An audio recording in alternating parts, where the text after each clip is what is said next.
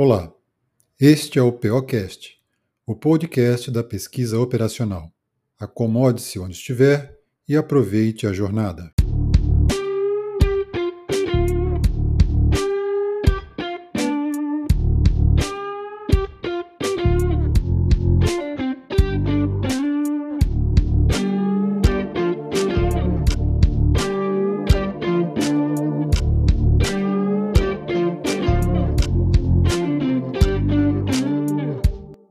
Mais um POcast e hoje nós temos um tema interessante. Vamos falar de grafos. E para falar sobre grafos, e a gente vai ter um papo sobre isso, comigo aqui o grande mestre, professor Marcos dos Santos. Professor Marcos, tudo bem? Boa noite, tudo bem? Boa noite a todos, bom dia, né? boa tarde, dependendo aí da hora que estiverem ouvindo o nosso podcast. É, obrigado aí mais uma vez por estar estarem acompanhando aí o nosso bate-papo. E vamos lá, vamos comentar aí sobre essa importante área da pesquisa operacional, que é a teoria dos grafos, né? uma das grandes áreas da PO e que é fundamental, né? saber um pouquinho para quem está interessado em entrar na área de pesquisa, né? Nessa pesquisa operacional, necessariamente precisa conhecer um pouco de teoria dos grafos. É isso, a gente, no primeiro episódio do nosso podcast, nós já falamos sobre os pilares da pesquisa operacional. Quer dizer, quais eram aquelas áreas muito importantes para quem quer entrar na pesquisa operacional para entender é, e ver como trabalhar nesta área. E uma delas, né, como o professor Marcos falou, é a teoria dos grafos, né, que é fundamental e tem se expandido muito.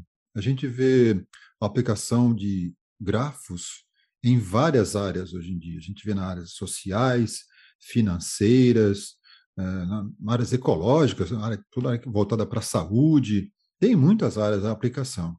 Mas, para falar de, de grafos, a gente pode falar um pouquinho de história. Onde começa essa história de grafos, professor Marcos?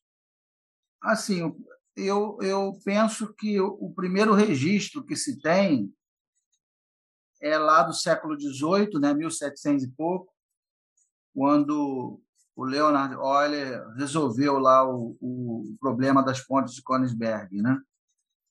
As sete pontes e o objetivo era é, numa caminhada contínua passar pelas sete pontes sem repetir nenhuma.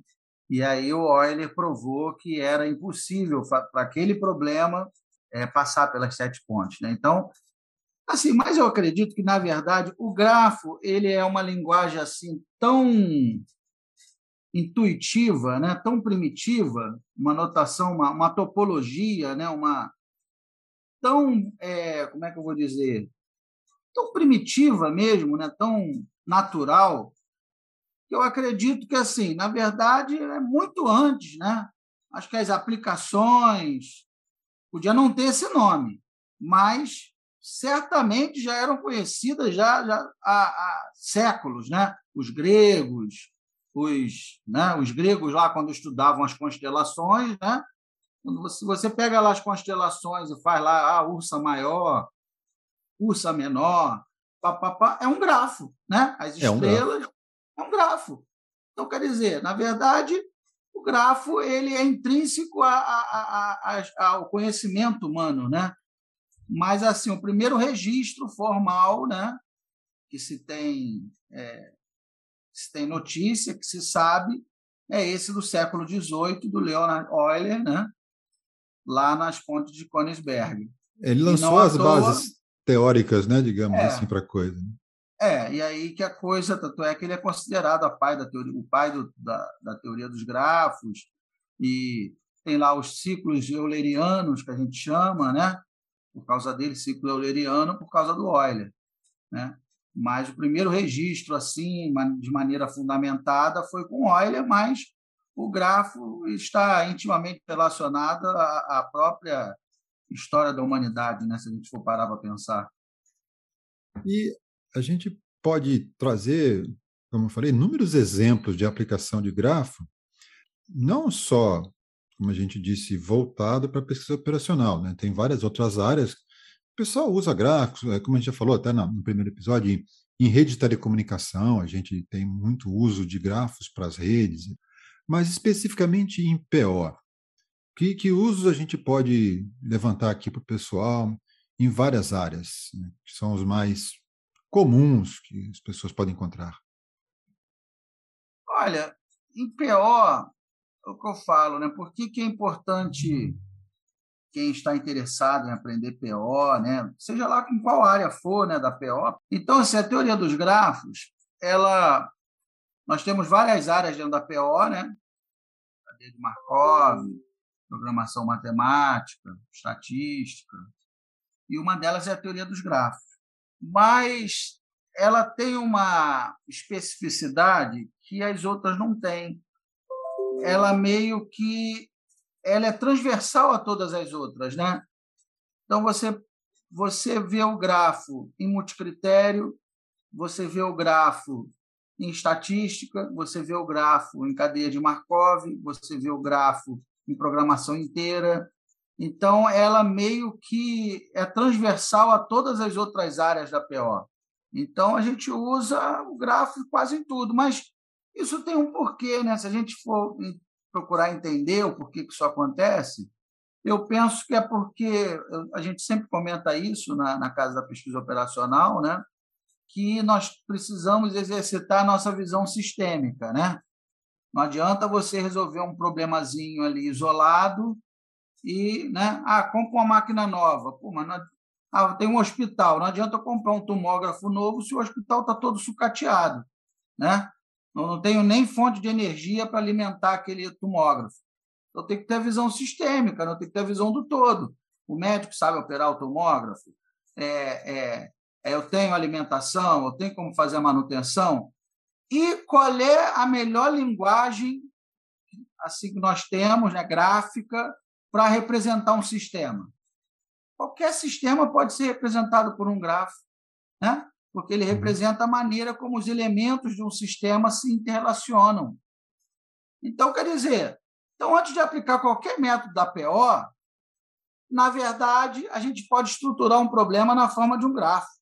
E a representação tá? gráfica é a mais fácil para o ser humano de entender, né? do que uma lista, por exemplo. Exato, uma tabela. Uma, uma tabela. Né? Então, quer dizer, é muito melhor. Então, eu entendo ali o problema. Quando eu faço um mapa mental, né? um mapa mental é um grafo. Um mapa cognitivo para tentar estruturar o problema é um grafo. Um grafo. Né?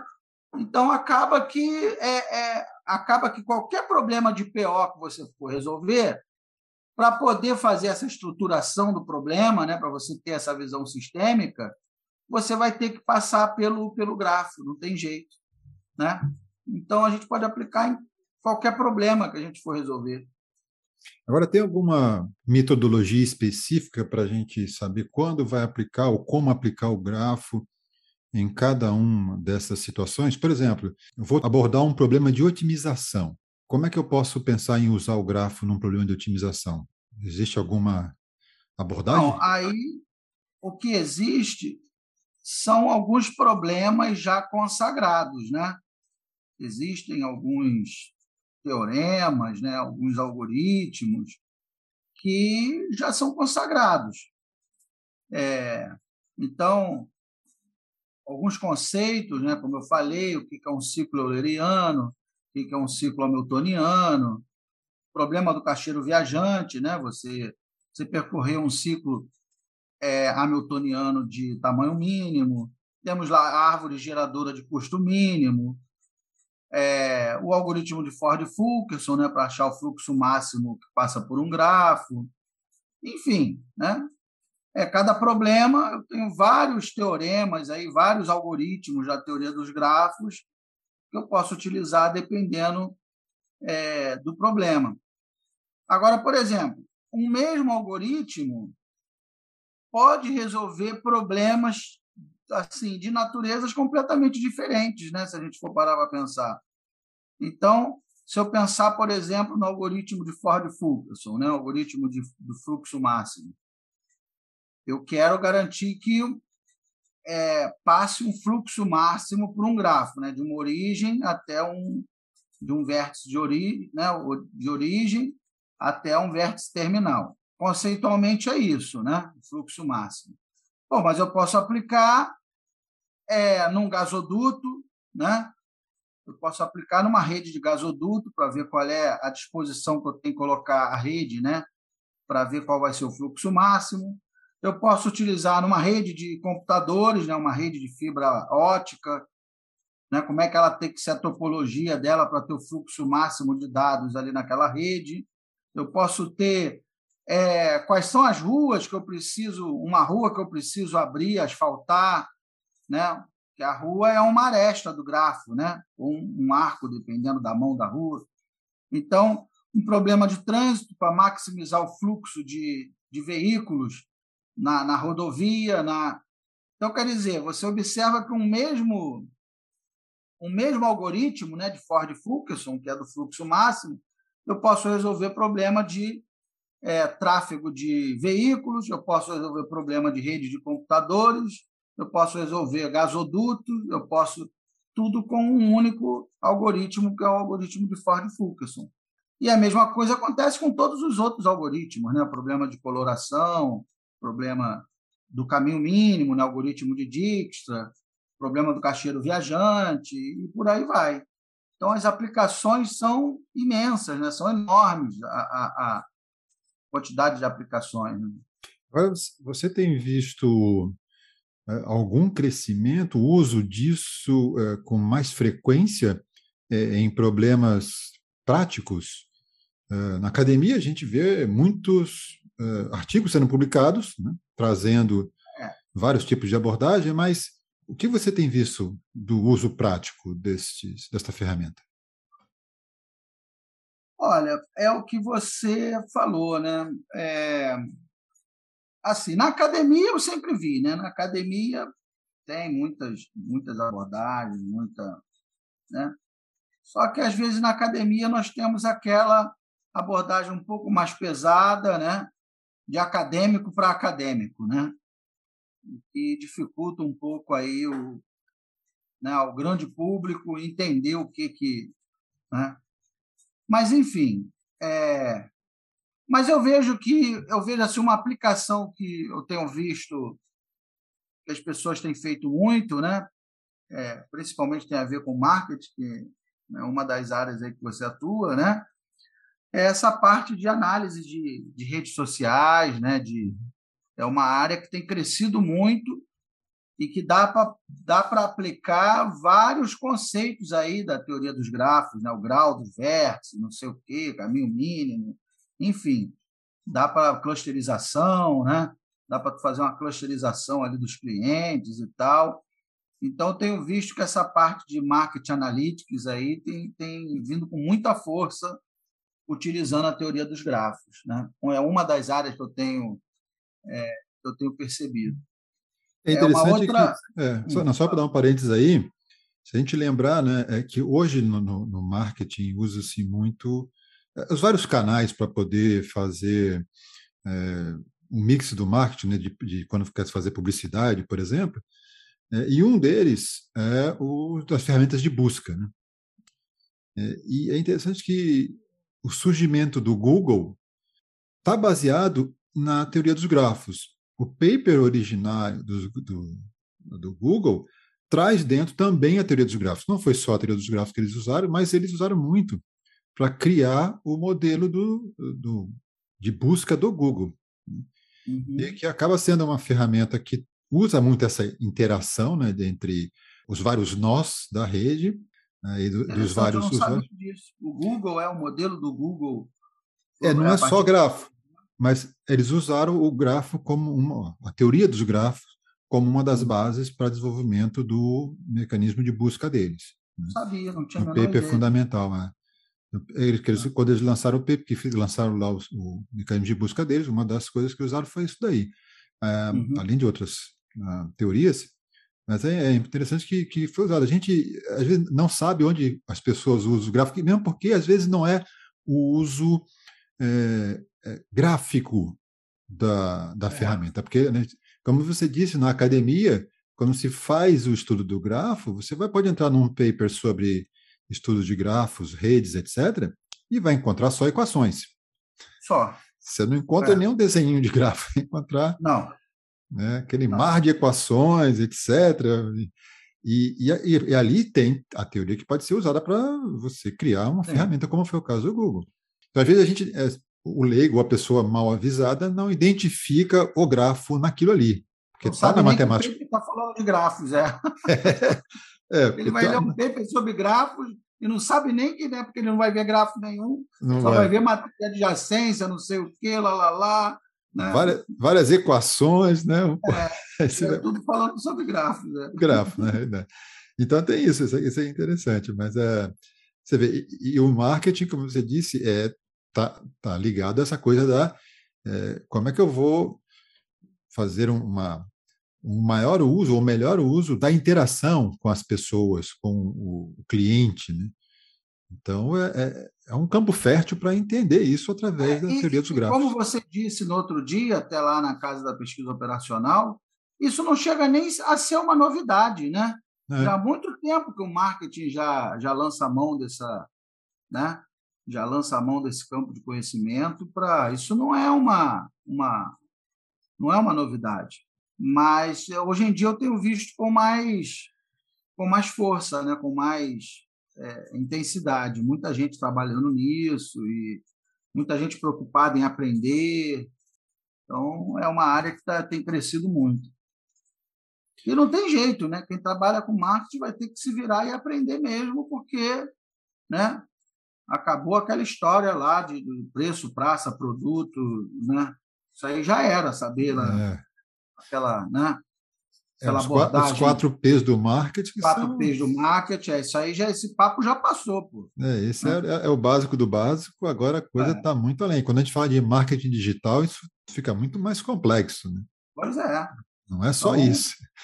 Tem, tem vários aspectos que tem que levar em consideração e essas ferramentas são fundamentais para isso, né? Para a gente é, abordar isso. E tem uma, uma outra área que eu acho que, que a gente vê também que isso já, já é clássico, né? que é a, a, área de logística. Né? A logística já tem a sua seu uso uh, muito avançado das técnicas de pesquisa operacional. Né? Outro dia eu vi uma, uma apresentação de alguém da Amazon falando sobre tudo que eles usam de pesquisa operacional. Ah, deve ser o Marcelo Rezende, pô. É, Marcelo, Rezende, Rezende, que trabalha lá é na Amazon. É, ele, ele é fera em PO e é o chefe lá da equipe de cientistas da Amazon. Correto. Marcelo Rezende. Exato, e ele fez uma, foi uma é. aula magna, acho que da Universidade Federal do Pará, do Paraná, eu acho. Né? E aí ele falou disso, falou justamente de como funciona é, o uso da pesquisa operacional é, para fazer a, a Amazon funcionar daquele jeito. E ali vai de tudo, né? Grafo, é. obviamente, é uma parte é, fundamental nessa história, na logística, não tem, não tem como. Assim, é, é, o que você falou, né? Ele, ele meio que já não só grafo, como programação linear também, outras áreas, já nasceram, nasceram da logística, né? da logística militar. Foram problemas logísticos da Segunda Guerra, não havia suprimentos de aço, não havia mão de obra, não havia, enfim, né? havia escassez de, de toda ordem, então era preciso, é, dada uma entrada, dado um input, maximizar o output. Então, quer dizer, essa história toda já nasceu com a logística, né? intrinsecamente relacionado com a logística. Só que eu percebo, né, embora isso seja uma verdade, a logística hoje tem tomado novos contornos, né? complexidade dos sistemas, né, da sociedade, do sistema produtivo, é outra história. Não é aquela história lá da Segunda Guerra. Então, hoje em dia, nós temos aí uma série de, de condições que tornam o problema muito mais complexo. Quantidade de variáveis envolvidas é enorme, de todos os aspectos, e de cenários que você tem que levar em consideração. Para poder encontrar uma solução ótima para o problema da logística. Exatamente. Que vai, que vai envolver não só a área de transporte em si da empresa ou, de, ou dos parceiros, mas como todas as outras áreas, porque isso envolve a área de produto. A questão da sustentabilidade, né, de como a empresa é vista né, pela, pela sociedade, se é uma empresa sustentável ou não é, é leis trabalhistas, é, então tem os aspectos legais, enfim, né? Ah, se eu for entregar, como é que eu vou entregar? Você tem as opções, navio, avião, não sei o quê. Hoje, drone, a Amazon já está usando drones. Aí, mas, por exemplo, no Brasil tem um problema, porque para entregar com drone, é, tem a, a, aí você não sabe quem regulamenta, porque você tem a Força Aérea Brasileira, que é responsável pelo espaço aéreo brasileiro. Mas quem regulamenta é a ANAC, a Agência Nacional de Aviação Civil. E aí, como é que você vai entregar com drone, cumprindo a lei, se uma protege, a outra regulamenta? Então, é o que eu estou falando, né? Hoje, essa questão logística ela tomou contornos muito mais complexos do que era na, na Segunda Guerra, por exemplo, né? Assim, tem, tem muita, muita iniciativa tentando abordar isso. Eu lembro que né, recentemente eu vi alguma coisa sobre uma empresa brasileira que está fazendo o chamado drone terrestre, que são aqueles mini, mini veículos né, que vão se deslocando pelas, pela, pela calçada, pela rua, e vai entregar o, o produto no, nos condomínios. Tá? Eles estão em algumas regiões muito específicas, ainda que depende de um monte de problemas. Porque Imagina é. você ter um carrinho andando pelas calçadas do Rio de Janeiro. Não, não Vai ser um pequeno problema. Ou das calçadas aqui da, de Santos Começa também. Tem lugar que não dá. já tudo buracada, né? É. Já vai quebrar o carrinho, vai, enfim. Então, tem essa dificuldade do, da região também, obviamente. O né? cadeirante, né? O cadeirante. Já sofre? Já sofre, que deveria ter esse direito é, é, né, garantido, né? Porque é. ele paga impostos, ele cadeirante não consegue, imagina um veículo, né? Enfim, fora então, outros problemas. Né? É, então a gente aborda aqui, a gente pode ter até ferramentas tecnológicas, pode ter é, técnicas Matemática. matemáticas avançadas, tem capacidade computacional para fazer tudo isso, mas. Quando você vai para o mundo real. O mundo real te traz mais variáveis para complicar a sua vida. Então, a ferramenta é acaba sendo eu atingindo. sempre falo, né? não importa o modelo matemático que você saiba, o quão bonito ele seja, a, realidade ela se impõe. Né? Exatamente. Ah, o modelo é muito bacana, eu tenho aqui uma solução no computador, eu fiz em R, eu fiz em Python, rodou, é, mas no final das contas a realidade ela se impõe. E, e usar o, o grafo para várias uh, soluções é, é muito chamativo, né, interessante, a gente vai encontrar soluções muito bem feitas, mas sempre vai ter que lidar com esses problemas da realidade.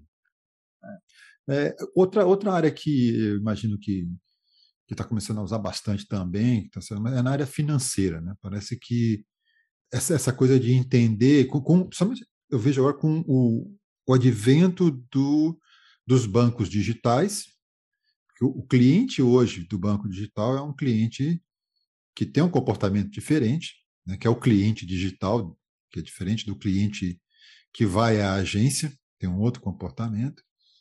E, e a, a, a movimentação financeira também hoje é diferente. Hoje a gente tem Pix, tem várias outras ferramentas é, de pagamento de vários tipos, você paga no, com o celular. Então, isso cria uma necessidade da, da operação financeira, vamos dizer assim, da logística, entre aspas, do dinheiro, também é, ser bem mapeada. Essa, né? essa mudança ela vai acontecendo e a gente nem sente, né? É interessante essa, é. essa dinâmica social, né? Essa... Você vê, a, quando foi a última vez que você passou um cheque de papel? Nossa, já não lembro, esquece, esqueci. Eu não consigo lembrar. É. Você vê, né? Era uma Nossa. coisa tão natural, né? Ah, passa três cheques pré-datados. Tu ia lá, passava o cheque, né? Sei de fazer isso, né? Mas tem tanto tempo que eu não passo um cheque que. Quer dizer, o cheque é uma coisa que. Você não sei nem se já acabou, se vai acabar, mas está caindo completamente desuso. É, pois é, e, e, e, incrível que as pessoas não percebem que por trás destas novas facilidades que a gente tem hoje, dos aplicativos, etc., existem essas tecnologias. Como, como é que você vai. É, não é só fazer um, um, um, aplicativo ou ter uma rede de computadores que funcione bem, você precisa ter uma maneira de fazer o seu processo funcionar por trás disso. E um, o desenho de um processo também está sujeito a gente criar um grafo para um processo ter um bom desempenho. Sim. É correto? Verdade. Então pode ser usado na área administrativa, na área de gestão de processos, pode usar gráfico para resolver os problemas. Pode. É, tanto é, tanto é verdade que você está falando, e assim, dos meus alunos de engenharia de produção, eu dou aula em várias universidades públicas e privadas. É, eu, assim, se eu fosse dar um chute, eu diria que pelo menos a metade dos meus alunos de engenharia de produção vão para o mercado financeiro. Né? É um mercado que absorve muita mão de obra de engenharia de produção, justamente dentro dessa é, dentro desse viés de análise de dados, pesquisa operacional, né? ciência de dados, grafos e eles absorvem bastante essa mão de obra. É, capacidade... Conhece processo, né? É. Engenheiro de produção aprende a mapear processos, aprende né, a usar lá o BPMN e tal. É exatamente isso que você falou. Né? Há um processo por trás daquilo, né? e uma da, dos caras né, habilitados para isso, um dos profissionais habilitados para isso, é justamente o engenheiro de produção. É engraçado isso, né? Que outro dia eu estava vendo um, um canal de análise, né, feito por um rapaz que ele se formou em engenharia de produção, só que ele falou que, olha, eu não consegui, na época que ele se formou, ele não conseguiu trabalhar como engenheiro de produção porque é, o emprego para engenheiro de produção estava assim, tá, tá, difícil, ainda talvez esteja. Então ele partiu para outra área, para a de gestão, foi ser empreendedor. É, Agora, a engenharia, não só a engenharia de produção, como todas as engenharias em geral, dão uma base para as pessoas atuarem em outras áreas. Então, normalmente vai trabalhar em, em tudo menos engenharia. É. é. A engenharia de produção tem essa característica, né? Então, voltando novamente, voltando aí à questão dos meus alunos, né? Eu tenho um aluno que trabalha, vários ex-alunos que trabalham na indústria farmacêutica, né? É, eu tenho um que aplicou até no TCC dele, aplicou o OEE na linha de produção de comprimidos de uma indústria farmacêutica. Né? Explica, é... explica aí, por favor, para o pessoal o que, que é OEE. Ih, rapaz, aí, aí é papo. Bem por outra... alto. Não, só, só o que, que significa. Não precisa explicar tudo de detalhe, né? Só o que significa. Deixa eu pegar o, o, o, o fio da meada e a gente volta para o OEE. É, então, é, a, eu lembro que tem uma outra aluna que fez um trabalho muito bom também numa, numa fábrica de lingerie, né, para otimização da linha de produção numa fábrica de, de lingerie, de peças femininas. É, na área médica também, muitos alunos trabalham na área médica, na logística média, né, entrega de equipamentos, de né, suprimentos e etc. O que mais? Mercado financeiro, como eu já falei, né? É, chão de fábrica, é, né? isso é o, é o normal dele, né? muitos trabalham em, em chão de fábrica. Teve o trabalho do Leonardo, que trabalha numa indústria de plásticos, né? numa fábrica de saco de lixo. Ele fez uma simulação, usou simulação discreta para produção, né? para identificar os gargalos. Aí a gente volta para o processo que você falou, né? ele mapeou Sim. o processo, fez uma simulação, identificou os gargalos do processo. Né? É, então, é, é o que você falou, né? O engraçado que a gente começou falando em grafos, né? foi para engenharia de produção. Se a gente deixar o papo de escamba né? para outro. É, vamos, vamos retomar o grafo aí na história. Está é, dentro do tema. Grafo, é. Mas então é isso, né? É, mas, assim, uma das áreas que mais é, é, é, eu vejo que emprega engenheiro de produção é o mercado financeiro. Né? Mas com essa característica, como eles têm uma grade muito multidisciplinar, eles acabam podendo ser utilizados aí em, em várias áreas, né? em várias. É uma coisa que eu acho legal no curso, né? É bom. Eu acho uma característica bacana. É, essa multidisciplinaridade, a capacidade de atuar em várias áreas é muito importante né, atualmente. É. É, e uma, uma outra indústria aí que cresce muito e tem usado muita tecnologia e também eh, muitas ferramentas do mundo da pesquisa operacional é a área dos agro, do agronegócio, né? que é uma, é uma área que, por demandar, por ser bom, demandante de várias necessidades de otimização, né, por exemplo, entre outras coisas, vai usar certamente eh, fundamentos da teoria dos grafos. Né? É, nós temos no, no, assim, no Brasil, né, tem até, está até sumido ele, como é que é o nome do menino? Hein? Ivan, Ivan, né, o Ivan, Ivan Nilson, esqueci o nome dele agora, que trabalha no agronegócio, né? Eu vejo que a, a quantidade de é, possíveis aplicações é, é enorme também, né? Eu não sei porque eu não tenho acesso a esses dados, né? Eu até queria alguém que trabalhasse no agronegócio e para a gente poder fazer, desenvolver uma pesquisa, né?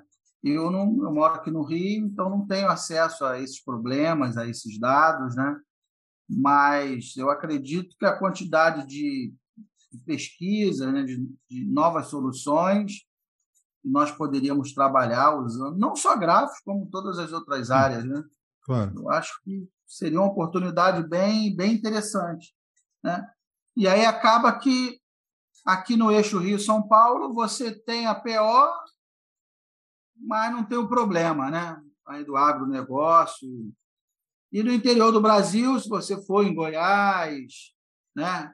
Enfim, Mato Grosso do Sul, é o contrário. Você tem o agronegócio, mas não tem a PO. Porque ou tem muito, é, uma ou outra, né? uma ou outra iniciativa isolada. Uma e, coisa que aí... me. Uma coisa que me, me bate na cabeça, vira e mexe, é essa história de uh, como, como você disse, existem muitos trabalhos sendo publicados na academias, né, com a teoria dessas coisas todas. Alguns trabalhos mais recentemente é, são voltados para aplicação prática de algumas coisas, como aqueles que vocês apresentaram recentemente aí no, no Saepro, né? Uhum. É, então, mas me parece que existe uma forte tendência em uma área da academia de ser exclusivamente voltada para essa parte, digamos, pesquisa básica da, da pesquisa operacional, entender, como diria, matemática, coisa um pouco mais complexa, é, mas isso não está extrapolando suficientemente os portões da academia é, para atingir esses lugares que precisam, seja para atingir é, as pequenas e médias empresas que poderiam facilmente fazer uso dessas técnicas, né? assim como essa, essas áreas, como se diz, do agronegócio, que já tem usado muita tecnologia, né? drone, IoT, coisas desse tipo, mas poderia também é, fazer uso das ferramentas da PO e poderia ser muito mais expandido, né? É. Não ficar preso nas academias com teorias que a gente é. poderia levar para a prática. Veja bem, é, eu acho que nós temos assim, são problemas diferentes, né? É como você falou, nós temos assim os o pessoal que faz mais pesquisa básica, né? Aquela pesquisa aquele núcleo duro mesmo da PO, né? É, aquela pesquisa mais pesada, né? Trabalha com problema NP-hard, propondo novas heurísticas, né? Então tem o pessoal que desenvolve o pessoal que usa, o pessoal que aplica. Então eu acabo, assim, particularmente, eu acabo atuando mais junto ao pessoal que aplica, né? Eu acabo ficando mais interessado nas aplicações. Mas isso não tira o mérito de quem estuda ou desenvolve as equações. Ou... Claro que não. Porque, porque se o cara não pensar numa equação nova, cara que aplica vai aplicar o quê, né? Então, assim, tem que ter um equilíbrio, né? Tem que ter uma galera desenvolvendo novos métodos, novas abordagens e, e outra galera usando, né? Justificando aquele desenvolvimento, né? Então, é, os dois são importantes e é preciso que haja um equilíbrio entre eles. Mas eu o principal que... problema que eu vejo de não chegar, como você falou, né, não, não chegar no agronegócio, não chegar no interior do país, não chegar no sertão, não chegar na Amazônia, é que o Brasil é um país muito grande, né? é um país de dimensões continentais, com problemas muito variados. Enquanto você tem problema de seca no lugar, você tem problema de enchente no outro. Então, o cara na Inglaterra, especialista em PO, ele pensa numa solução que serve para o país inteiro. O país é pequenininho. Ah, vou fazer uma solução para ambulância, para fazer resgate. A solução que ele faz serve para a Inglaterra inteira. Aqui, se for no trânsito de São Paulo, é uma realidade. Se for no do Rio, é outra. Se for em Brasília, é outra. Se for, né? Então, quer dizer, uma solução não serve para todo mundo, porque o país é multi, multicultural, multi, então, isso é uma dificuldade, né? O país é muito grande, as regiões são muito diferentes, e aí requer soluções diferentes, os problemas são diferentes. Num lugar é seco, no outro lugar sobra água, no outro lugar morre gente no hospital, no outro tem hospital vazio. É. Mas então, o que, que a gente precisava? Né? O que, que eu penso? Precisava ver um, um laboratório nacional, um órgão né, que centralizasse esses problemas, porque você tem muita gente boa no país inteiro. Né? Você tem lá o professor Ildebrando lá em Manaus, é. né? você tem o professor Cássio lá no Sul, você tem, né, tem a professora Carmen lá no ITA, tem os professores aqui do Rio, tem em São Paulo, você tem muita gente boa no Brasil inteiro, tem em Brasília, né? que conhecem esses problemas. O que, a, o que a gente precisava era unir esse pessoal, né? Unir esses pesquisadores em torno dos grandes problemas dessas regiões, né? dos grandes problemas nacionais. Mas o problema é o que eu sempre falo: fica cada pesquisador fica no seu quadrado, eu fico aqui no Rio, você fica em Santos, o outro fica em Brasília. Aí sozinho ninguém tem força para fazer nada, porque né, você isolado não tem força nem econômica e nem política para implementar nenhuma solução, e aí acaba que vira mais do mesmo. A gente se contenta em escrever um paper, publicar e né, um beijo, um abraço. Seria então, uma, a... a solução seria algo do estilo: nós temos a Embrapa, teríamos que fazer a Embrapo. Pois é. Porque a Embrapa é um exemplo Embrapa, de sucesso. É, é exatamente. A Embrapa fez isso que você falou, é, foi pegar os pesquisadores desse mundo e se dedicar a resolver um problema de geração de alimento. Ah, em Natal, em Natal eu vou desenvolver um caju novo. Ah, o sul não pode ser caju, porque no sul é. não nasce caju, é outra, né? Então, ah, fazer vinho de jabuticaba no sul, ok. Aí vai lá em Embrapa. Então você tem um órgão central que pesquisa né, esses problemas nacionais. A gente tem. Eu gostei né, da sua sugestão. É, Embrapo. É, Embrapo. Né? Não, porque eu é. vi uma vez uma apresentação sobre a Embrapa, eles é, fizeram um, o trabalho que a gente tem hoje da nossa agricultura ser tão forte é porque eles foram lá no Cerrado, que era um lugar que não dava nada, e é ali que eles desenvolveram o que é a agricultura hoje no Brasil. A nossa agricultura é forte, não é pelo que ele tem lá na, perto da, da, da, do Amazonas ou, da, ou da, da, da floresta amazônica, não. É no Cerrado, foi lá no centro do Brasil onde eles fizeram essa revolução toda que é o agronegócio brasileiro. A partir é. das pesquisas que a Embrapa, os pesquisadores da Embrapa fizeram ali naquela região. E também o que eles têm feito em outras regiões do Brasil. É um exemplo de sucesso gigantesco, de é. uso de pesquisador fazendo pesquisa para resolver problema local, como você falou. Uma Embrapo faria a mesma coisa, né? Isolado, isolado a gente não vai chegar em lugar nenhum. Não. Eu com os meus alunos aqui no Rio e você com os seus alunos aí em Santos, o melhor que a gente vai conseguir é publicar um paper com o JCR. Isso é o melhor. A gente não vai descobrir solução para ninguém. É. Né? Agora, a partir do momento que um monte de pesquisador se une, não, pessoal, peraí, vamos agora resolver esse problema aqui, lá no sertão da, né, lá na Bahia, lá no Ceará, tem um problema lá, papapá, de sazonalidade da safra, aí ia resolver o problema. Mas não, cada um fica ali no seu quadrado, na sua área, aí não tem força política, não tem força econômica, né? Quer dizer, se você tem mil, dois mil professores pressionando né, o poder público, não, a solução existe, vamos implementar. E agora eu sozinho, se eu falar, vão achar ah, mais um maluco falando, um professor maluco que gosta de matemática. Né? Ninguém dá nem atenção. Agora, dois mil professores, alguém vai dar atenção. É, né? seria, seria uma, coisa linda de ver a gente ter uma. É, é nos Estados Unidos tem lá a Rand Corporation, né, que é. usa a PO, que é um caso também, né? É a Rand Corporation. É porque uma então, coisa eles... são, são as associações que estão ali meio que para organizar esse ambiente, criar umas regras, mas não são esse tipo de laboratório que você não, menciona. Nem é o objetivo. É. Nem é o objetivo, né? Que tem que ir à é. aplicação, fazer a aplicação é. na raiz, lá na base. É. e isso que falta para a pesquisa operacional, porque é uma é. ferramenta que tem tantas possibilidades e que pode congregar tantas técnicas de várias naturezas que deveria ser uma prioridade no uso para resolver problemas.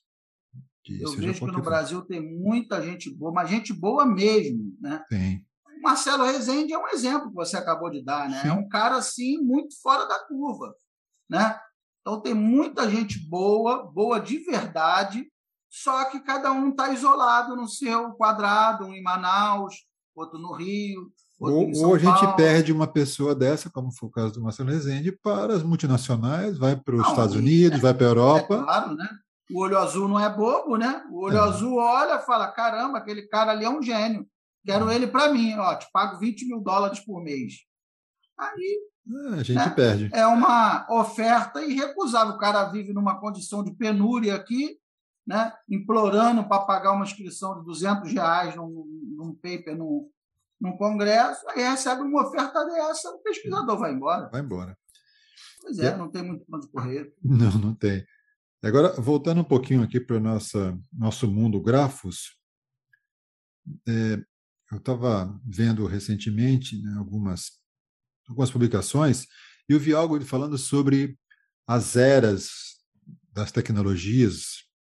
É, e uma das coisas que falaram foi que existe uma tal da era relacional, que é definida pelo uso do SQL, que iria aí do, início dos anos 90, 1990, até 2015.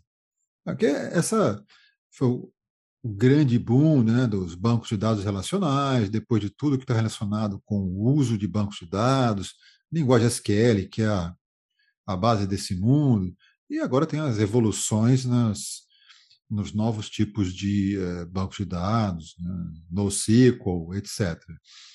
Mas eh, nesse mesmo uh, nas publicações falam em que há uma nova era né, que nós estamos vivendo, entrando nela agora, que seria a era dos, dos grafos, que o uso mais intensivo da ferramenta grafo, que é uma coisa que eu nem imaginava que existia. A gente vê o uso aqui, mas parece que pelo mundo afora estão usando muito isso, né? o, o grafo como tal, como ferramenta, portanto, uh, para resolver vários problemas. Isso está se tornando uma, uma nova era como ferramenta. Inclusive, tem uma, é, novas soluções de rede de internet, a internet sendo é, redesenhada para não ser mais a rede baseada em nós de servidores, mas em um outro tipo de, de rede, né, baseada em nós de dados.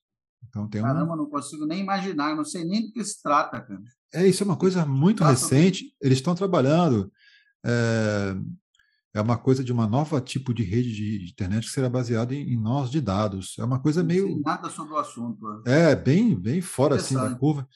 Eu vi isso, falei, opa, preciso dar uma lida, ver como é que é essa é. coisa. Isso talvez seja nova a internet, então é bom a gente entender como é, é que funciona, né? E, e, depois, isso aí os caras falam, bom, essa era dos gráficos deve ir até o ano de 2040. É, bom, como toda previsão, essas coisas podem variar um pouco. Né? Ah, bom, tudo bem, quer dizer, vai acabar a era dos grafos? Não, é que vai haver uma evolução. E a evolução a partir de 2040 está é, voltada aí para o é, machine learning quântico. Quantum Machine Learning. Learning quântico. Aí eu falei, tá, agora o negócio está ficando pesado, né? Então isso aí é para lá de 2040, não sei se eu vou ver isso, mas deixa rolar. está bem longe ainda, o tal do ah. machine. Porque será uma, uma outra abordagem. Porque quando a gente tiver uma capacidade de computação gigantesca, é, que é o que a computação quântica promete para um futuro, é, toda a maneira de a gente abordar os problemas serão é, diferentes, né? porque aí as técnicas matemáticas poderão ser utilizadas de outra maneira. Imagina que você tem um computador que resolva problemas NP-hard. É, é. Pois é. Quer dizer, é uma a gente, quebra de paradigma. Quebra de paradigma total. Então, isso é, pode ocorrer coisas no futuro que a gente ainda não, não prevê. Né? Inclusive, é, o que está no momento também, uma outra novidade que, tem, que é bem recente, que começou lá por 2005. Um primeiro um paper que surgiu em 2005 falando dos é, Graph Neural Networks, que seria o uso das redes neurais com machine learning, dizer, usando redes, é, desculpa, usando grafos com machine learning, e aí seria uhum. essa rede neural com grafo. Aí teve um, um paper bem pesado aí que saiu em 2018 com uma, uma, um grande grupo de pesquisadores, de gente do Google, da DeepMind, do MIT, é, desenvolvendo o que eles chamam desse esse é, é uma o nome do paper é Relational Inductive Bias, Deep Learning and Graph Networks.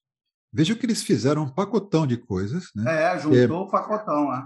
Toda essa, essa, essa coisa das relações entre é, os grupos, né, voltada pensando no, no, nas, nos viés das pessoas, o Deep Learning, que é rede neural de várias camadas, e os grafos. E eles estão usando os grafos como uma base para essas redes neurais.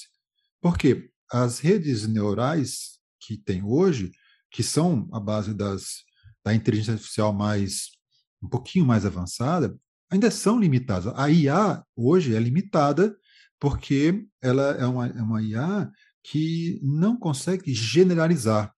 Ela é, especi ela é especialista. Sabe? Então, é, é, é resolver o problema de reconhecimento de imagem, e assim vai, né? Ela faz coisas específicas. Específica. Então, generalização ainda não é o caso. E uma das ferramentas que estão trabalhando muito para tornar a IA, ou dar a IA essa capacidade de generalização, seria a teoria dos grafos. Então, usar os grafos como uma ferramenta né? para isso. Então, é uma pesquisa muito legal. Quer dizer, isso aí é coisa que 2018 é que, digamos, deu o boom disso, com esse paper muito fundamental para essa história, e hoje tem muita gente pesquisando isso. Então, é uma coisa que é interessante a gente ver o uso do grafo, como é que estão usando o grafo para isso. Então, deixa isso aí como né, um é, aperitivo para o pessoal ficar. Uma provocação lá. É, uma provocação, para o pessoal ficar ligado. Olha, comecem a pensar em estudar é, machine learning e grafos juntos. Essas coisas estão começando a rodar juntos. Agora, depois dessa provocação, né, que eu vou deixar para no futuro, de, de repente é, só, a gente até. Pode só falar. voltando, né, uma. Você falou para dar uma. Acabou que aí a gente fechou e não voltou tinha comentado sobre o OE, né? Ah, sim, sim, claro. Está mais lá na, na área de qualidade, né? E, e, enfim, produção, né? Sim. É, o OE, se eu não me engano, é overall, né? Overall Equipment Effectiveness. Effectiveness. Né? E aí é uma técnica que a gente utiliza para avaliar a produtividade do equipamento, né?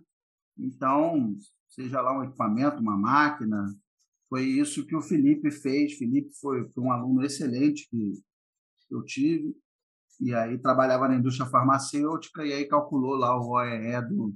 Que aí ele compara, ele faz uma comparação né, entre a capacidade da máquina e o que ela efetivamente está entregando. Né? Hum, então, Legal. a ideia é maximizar o OEE né, da, da máquina. Né?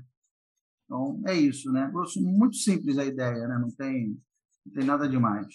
É legal, mas é, é, o simples que resolve, né? Isso é importante. É o simples que exatamente. E é o que eu sempre falo para eles, né? Eles vêm para mim, professor. Ah, eu pensei aqui em fazer uma nave da NASA com propelente sólido. Eu falo, não, não, não, não, não. peraí. Não adianta ser megalomaníaco, que não vai sair nada desse trabalho. Vamos fazer um feijão com arroz, temperadinho, com alho, cebola, é. refogado. É é melhor um feijão com arroz bem temperado do que querer fazer um banquete e ficar uma porcaria. Né? É exatamente o que você falou, é o simples que resolve. Ah, tem uma máquina lá? Tem. Alguém já avaliou a performance lá da, da máquina e tal? Não. Então vamos fazer para ver se ela está. Vamos calcular o OEE e tal para ver se ela está legal. Aos é poucos, aos poucos a gente vai chegando a coisas mais complexas, né? Exatamente. De simples é. em simples a gente resolve complexos. Exatamente. Né? Mas é, é, isso, foi, foi essa a história né, do Felipe. Ah, muito legal. E aí, só, só para a gente deixar uma provocação aí para o futuro, para a Casa da Pesquisa Operacional, que eu deixo aí para você e para o Tiago, é para é, trazer alguém para falar para a gente sobre esse negócio de machine learning com grafos. Né? Vamos ter que descobrir Olha, eu, o pesquisador disso daí. É, eu conheço, assim, a comunidade de PO no Brasil, eu conheço praticamente todo mundo. Assim, não todo mundo, né, mas eu conheço boa parte dos pesquisadores de PO no Brasil, até porque, por fazer parte lá da diretoria da Sociedade Brasileira de Pesquisa Operacional, eu tenho contato com todo mundo mesmo. Né? É, e já frequento há muitos anos a, o SBPO também, o Simpósio Brasileiro de Pesquisa Operacional. Então, assim, eu não sei se no Brasil hoje nós temos alguém trabalhando com isso de maneira. Pode até ter algumas iniciativas, né? mas assim, trabalhando de maneira consistente, já com resultados, não sei se no Brasil nós temos é, isso. Né? Mas, baseado nesses papers aí que você falou, eu posso até buscar um pesquisador é, lá fora e convidar para vir fazer uma live, fazer uma. Né? É, podemos é, pesquisar pedir isso. Pedir não ofende, né, cara? Pedir não ofende. O máximo que pode acontecer é eu ganhar um não. Não. Né? Mas, é, mas, assim, normalmente, quando a gente convida, esses professores, esses pesquisadores aceitam, né? Porque é, a maior alegria que a gente tem, que o pesquisador tem, é divulgar o seu trabalho, divulgar a é. sua pesquisa. Pelo menos eu penso assim, né? Então, no dia que nós apresentamos lá o HP lá na, na, na lá na Guatemala, né? Guatemala né? foi, é. muito, foi muito bacana que a gente fez aquela apresentação, né? Sim. É, é muito bacana apresentar a nossa ferramenta, a nossa. Então, eu acredito que eu vou pesquisar esses papers que você falou e vou descobrir aonde que está esse sujeito, ou pelo ResearchGate, ou pelo LinkedIn. Eu vou. E eu te mando o link. O link é, fazer uma aqui. busca, ele está em algum lugar. Em algum lugar, descobrir um e-mail. É né? que esse paper aqui tem, tem uns 27 autores. Mas... Melhor ainda. Alguém pode falar. Um deles vai aceitar. De 27 convites, um deles vai aceitar. É, tá né? interessante. É, porque foi, foi um trabalho pesado que eles fizeram. Não foi só um paper, assim, não desmerecendo papers, mas tem 40 páginas de, de é uma coisa assim meio fundacional para é, puxar. Vi, é eles fizeram o, ferramenta para isso também. É que nem um acelerador de partícula, né, o CERN, é. lá na Suíça. Quando ele lança o paper, tem 150 autores. É, e tem uma... Mas porque o cara, né, o cara estuda a colisão de hadrons. Né? É.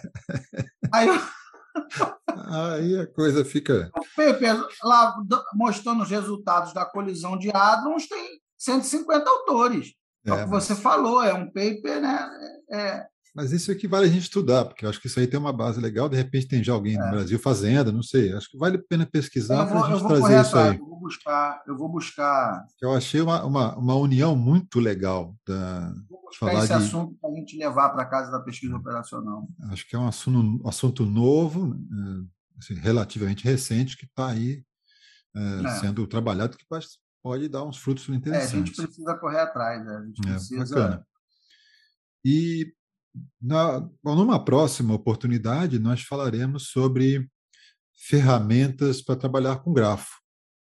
A gente está falando de grafo, mas hoje nós não vamos falar de ferramentas, e depois a gente vai ter os defensores das suas ferramentas, né? Porque tem um, Ih, a rapaz, gente aqui não. É outra, é outra treta. É, é nós aqui não. É não, não como você, quando você diz, nós não nos apaixonamos por ferramentas.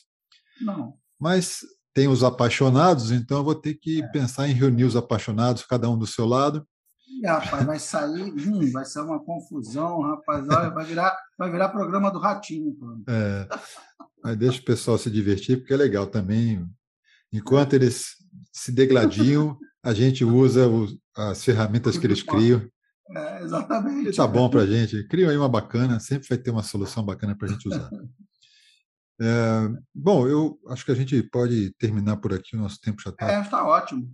Mas está muito bom, professor Marcos. Obrigado por esta oportunidade de falarmos sobre esse tema tão interessante e já deixamos a pílula para os próximos episódios é. e próxima atividade da Casa da Pesquisa Operacional. Excelente. Eu que agradeço. Tenham todos aí um, um bom descanso, um bom, né, um bom repouso e vamos continuar pesquisando aí, porque tem muita coisa ainda para a gente estudar, buscando aí cada vez melhores é, decisões, né, melhores soluções. Perfeito. PO, muito trabalho pela frente ainda. Muito. Um abraço.